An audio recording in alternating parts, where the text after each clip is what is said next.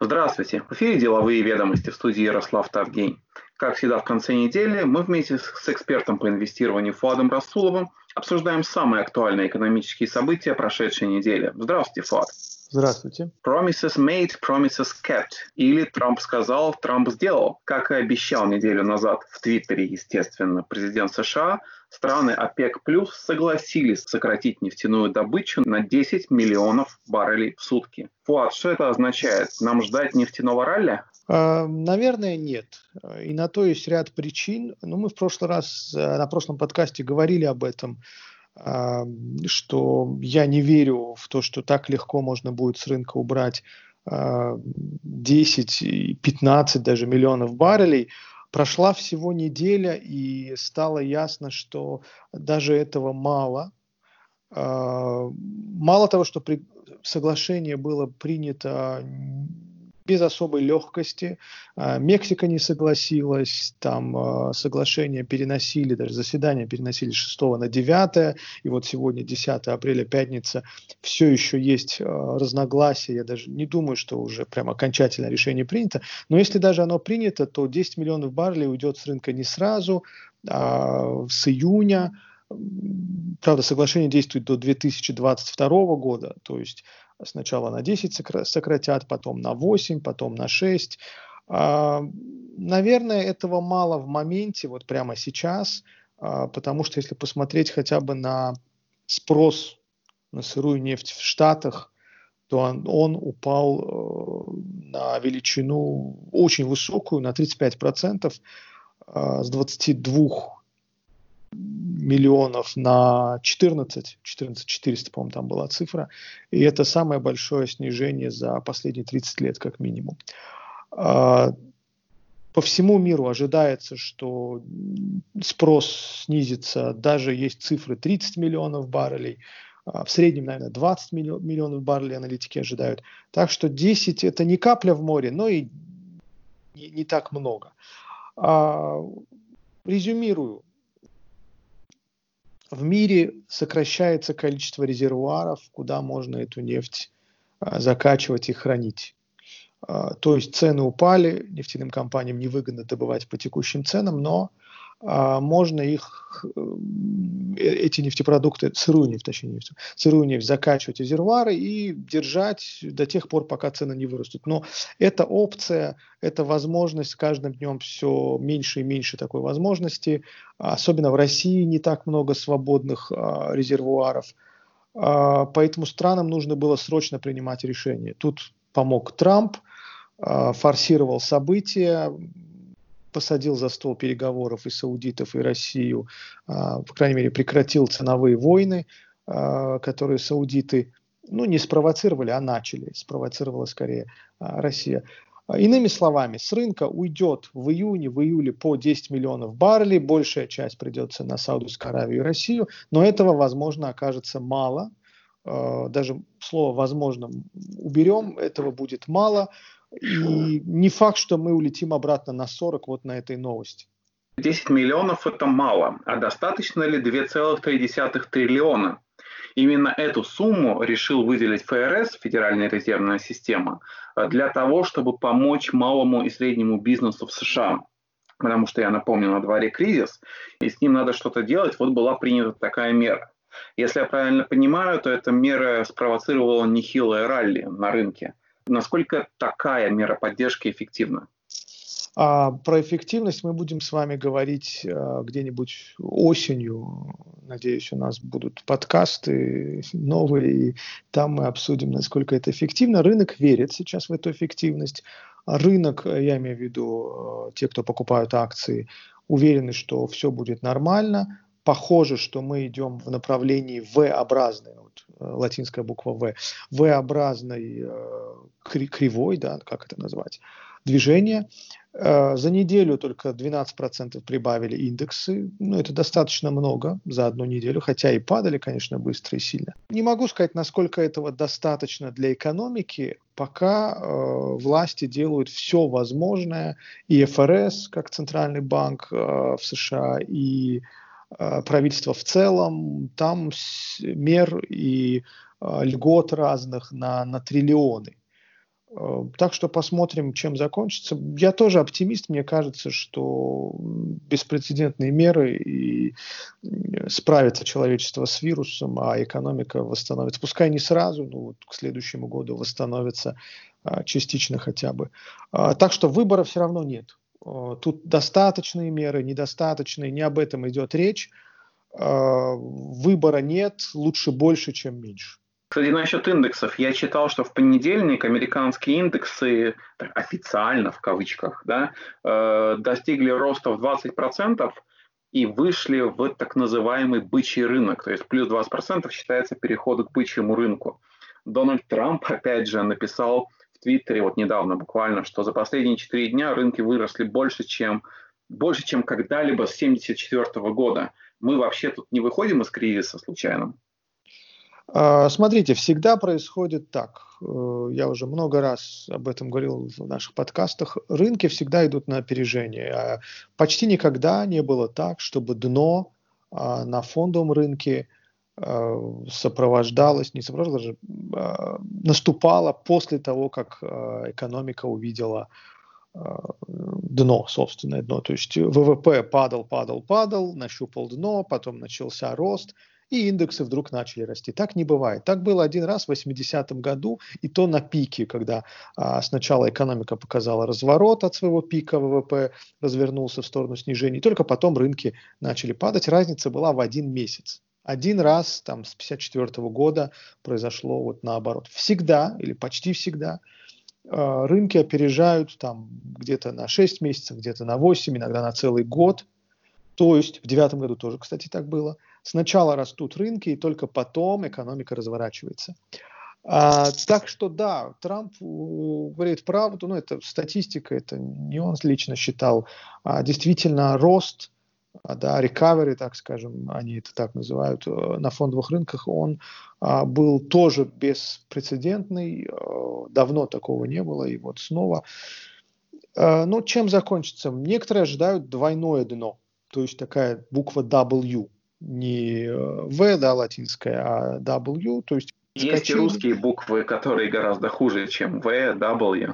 А, ну, пока будем говорить о классификации латинских букв. Букв есть U-образная, L-образная, самая вот худшая, наверное, L.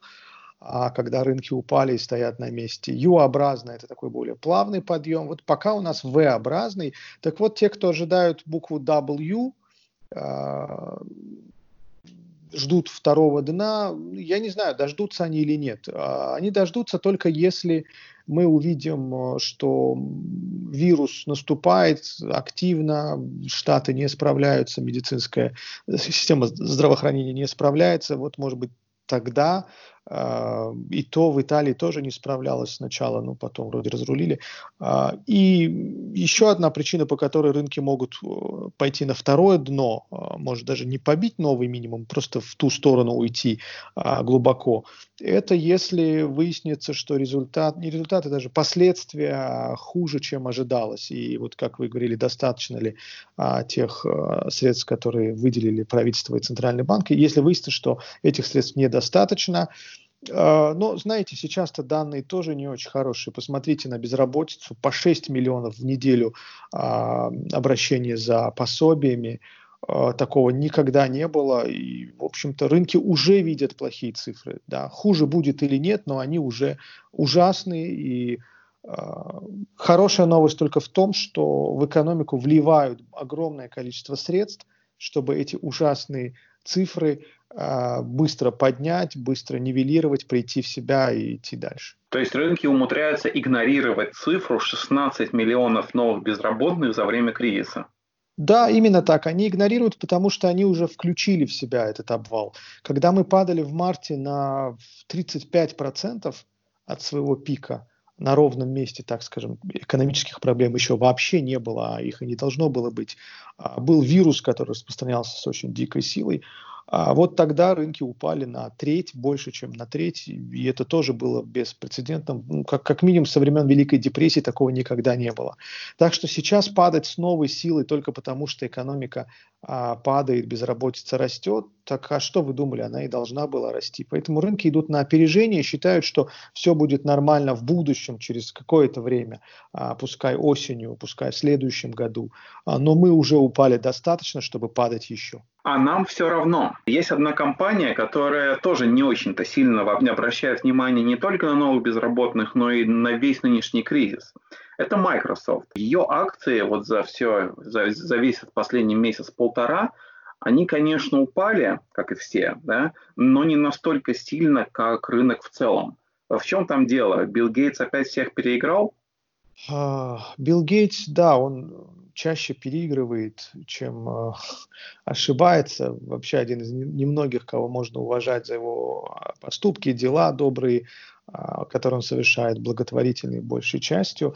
Э, тут все дело в том, что спрос в наше время на онлайн-продукты очень сильно вырос. Все, наверное, слыхали про компанию Zoom Communications. Это платформа для вебинаров, для онлайн-конференций.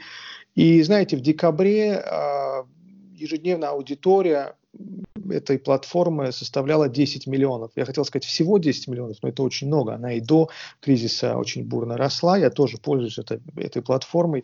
Она прекрасна. Там даже есть бесплатные, по-моему, пакеты. Э, но... То есть вы пользовались этой платформой до того, как это стало мейнстримом? Да, да. И я, наверное, тут даже, может, опоздал немного. А, были компании, которые до меня использовали.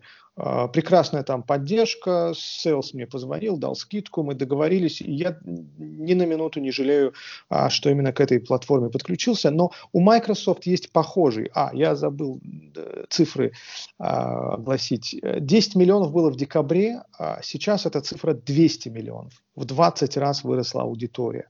Ну, понятно, по какой причине это произошло, тут даже комментировать не надо. Так вот, у Microsoft есть похожий продукт, и э, этот продукт, он, например, в Китае ежедневно фиксирует двухкратный рост пользователей, да, этот мессенджер Teams, а, причем после снятия карантина. Идея вот в чем. Такая глобальная, долгосрочная идея, и о ней говорят в Microsoft. Они прогнозируют, что после того, как снимут карантин, спрос на такие продукты не уменьшится не так сильно так уменьшится. То есть он не будет уже расти такими темпами, но часть людей э, все еще сохранит, э, скажем, то ли работу в онлайне, частично или полностью, программы, которые помогают работать дистанционно.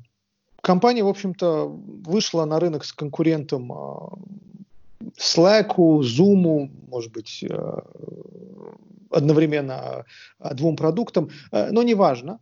А важно то, что благодаря этому продукту Microsoft, возможно, компенсирует потери в других каких-то секторах. Пускай акции Microsoft не растут, как э, акции Zoom. Если вы смотрели на график Zoom, то они в феврале еще, даже не в январе, а уже в феврале стоили в районе там 70-75 долларов. И максимум а, доходил до Сейчас а, я точно вам скажу, вот проверяю в платформе, 160 было, причем два раза касались этого уровня, буквально в марте, удвоилось бумага удвоилась за какой-то месяц.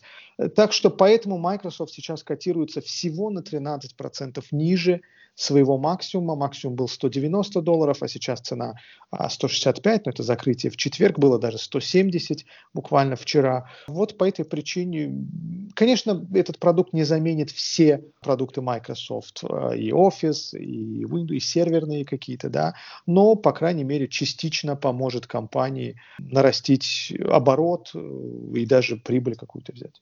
Кстати, если потребление таких продуктов не упадет или упадет не так сильно, означает ли это, что данный кризис спас компанию Netflix? Спас от возможной ценовой войны, которая в этой индустрии уже началась до кризиса, до вируса. Возможно, да, в этой индустрии очень многие бы пострадали – кто-то оказался бы победителем. Но мы понимаем, что индустрия никуда не денется. Да? Стриминговые сервисы, веб-платформы – это уже тренд. А Zoom уже не год А, Zoom возник в 2011 году. Это такой был тренд тоже, а, даже как-то он называется, конс консумизация чего-то IT, как-то вот тренд называется. Так вот, да, я согласен с той частью, что, вероятно, в индустрии стриминговых сервисов, видеосервисов а, кто-то вылетел бы, какие-то компании бы объединились, но этот кризис заставил действовать вполне уверенно, и акции Netflix, вот сейчас точно вам скажу, NFLX, акции Netflix всего на 5% дешевле своего недавнего максимума, который вот тоже был несколько раз побит а, в феврале, там прошлом году это 380, даже не дошли чуть до 400. Вообще исторический максимум по Netflix 423 доллара, по-моему, а сейчас мы стоим 370, то есть ни о каком серьезном падении а, речи не идет. Да, эти компании выглядят сейчас э, лучше других, а, все смотрят э, кино в онлайне, в самоизоляции, Наверное, какая-то отсрочка была дана этим, тем компаниям, которые будут неэффективны, которые будут хуже наращивать клиентскую базу. Какая-то отсрочка им была дана, их спас кризис. Кризис спас от ценовой войны. Не знаю, можно ли назвать это позитивной нотой, но на этом мы сегодня закончим. Спасибо. Спасибо.